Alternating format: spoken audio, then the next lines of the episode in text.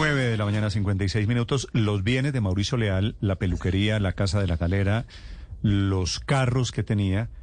Los más importantes, los más gruesos. Están incautados Sí, por la señor, fiscalía. la fiscalía. En proceso de en proceso extinción de de dominio. extinción de dominio de la fiscalía por ese otro proceso que mencionaba Ricardo hace unos instantes. Recuerde usted cuando el caso del giro, el fiscal dice que aquí hay una operación de lavado de activos. Por eso esos bienes, que son los gruesos, suman aproximadamente unos cuatro O sea, mil millones de pesos. son dos casos, Ricardo, dos diferentes. señor. Uno, el drama de la familia, de un hermano matando a la mamá Así y al es. hermano, y el otro, el tema de investigación judicial, de dónde había salido la plata que de Mauricio surge Leal. luego del homicidio de Mauricio Leal. La investigación de la Fiscalía por presunto lavado de activos se origina cuando empiezan a averiguar sobre las cuentas, sobre el estado contable, sobre las cajas fuertes, sobre los recursos y encuentran que esos dineros con los que habían adquirido esos bienes, sobre todo el edificio de la calle 81 con carrera 12 en Bogotá, pues eh, tendrían origen por lo menos no aclarado, presuntamente vinculado con actividades ilegales. Andrés García es sobrino de Jonier y de Mauricio, hijo de Carlos García, hermano en realidad, hermano medio de Jonier y de Mauricio, o sea, nieto de doña Marleni. Andrés, buenos días. Buenos días. Andrés, lamento mucho lo que le sucedió en su familia. ¿Cómo están ustedes? Pues yo, yo lo personalmente, mira, sinceramente no he hablado con nadie de mi familia de, de Bogotá, ¿sí? Yo creo que es un espacio que en este momento queremos tener, un espacio de un duelo, de, de asimilar las cosas. Entonces por eso no he querido escribirle a nadie, no he querido llamar a nadie, pero si hablo por mí, por un lado me siento muy adolorido, muy consternado, pues, pero por el otro lado me siento muy tranquilo. porque realmente la justicia es lo que yo estaba pidiendo desde el primer día y ya se hizo justicia. Como sea, una justicia dolorosa, pero se hizo. Entonces eso me tiene muy tranquilo. Sí. Andrés, eh, a usted, sobrino de ambos, de Jonier y de Mauricio, ¿cómo le cayó la noticia de que Jonier mató a Mauricio, su tío mató al otro tío y mató a su abuela? Eh,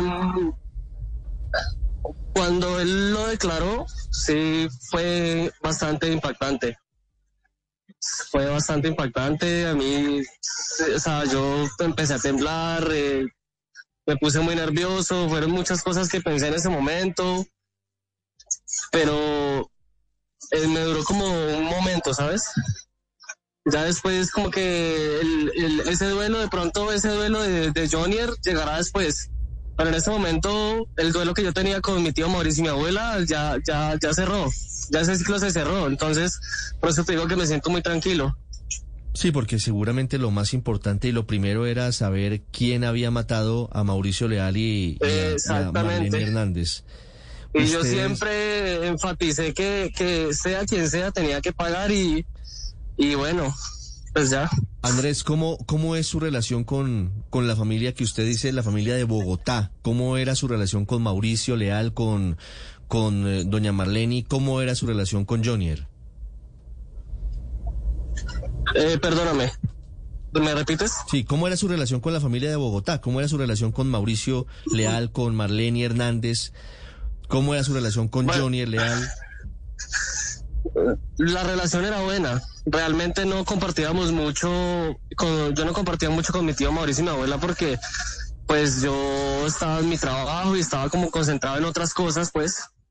Y era muy poco lo que hablaba con ellos, muy poco lo que los visitaba. Con Junior sí compartía mucho porque pues trabajaba con él. Yo decidí hacer escuela con él, hacer mi formación de estilista con, con Junior Leal. Y por eso fui a trabajar con él. ¿Y cómo le fue trabajando con él? ¿Sintió en algún momento algún tipo de, de rencillas hacia Mauricio Leal? De parte de Junior. Sí. Mm, no, mira que no.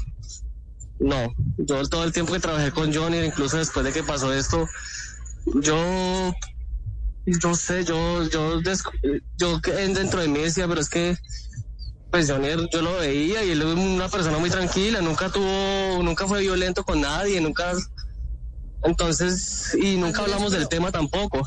Sí, pero ¿cómo era la relación de Jonier, usted que incluso trabajó con él, con Mauricio y también con su abuela, porque él, usted dice era una persona muy tranquila, pero con ellos particularmente, ¿cómo era la relación? ¿Llegó a tener peleas? ¿Usted a presenciar algo similar en discusiones familiares? No, nunca, nunca lo presencié. Eh, no sé cómo era la relación realmente porque pues dentro de, fuera de, la casa, yo tenía más tiempo laboral con Jonier pero pues por eso te digo, yo nunca, casi nunca iba a visitar la casa y no sé cómo era la relación sinceramente. ¿Cuántos hijos tiene, cuántos hijos primos suyos pues tiene Jonier? Tres. ¿Y usted ha hablado con ellos? No, no, por eso dije al principio que no he querido escribirle a nadie ni llamar a nadie porque pues, es un espacio que... No, pues me imagino. En este momento Sí, quería respetar ese espacio, pues, Tiene que estar asimilar las cosas. De acuerdo, de acuerdo. Andrés, eh, escuchando la, la, confesión, el perdón que pide Jonier en audiencia, usted como familiar que dice, fui cercano, trabajé con él, ¿encuentra algún tipo de explicación, algún tipo de, de lógica a lo que él hizo, asesinar a su hermano, asesinar a su mamá? Sí, de hecho, todavía es difícil asimilarlo, ¿no? Todavía es difícil, sí. Hasta ahora todo es ilógico para mí. Pero pues una cosa es la, la lógica y la ilógica y otra cosa es la realidad. De acuerdo. Y pues esta es la realidad. Sí. Andrés, ¿usted tiene cuántos años? 26. 26. Le agradezco mucho estos minutos. Le mando un saludo especial a usted, a su familia, Andrés. Muchas gracias. Gracias. Es eh, sobrino de Johnny R. y de Mauricio Leal y nieto de doña Marlene Hernández, que fue la primera asesinada por Johnny. Son las 10 de la mañana, dos minutos.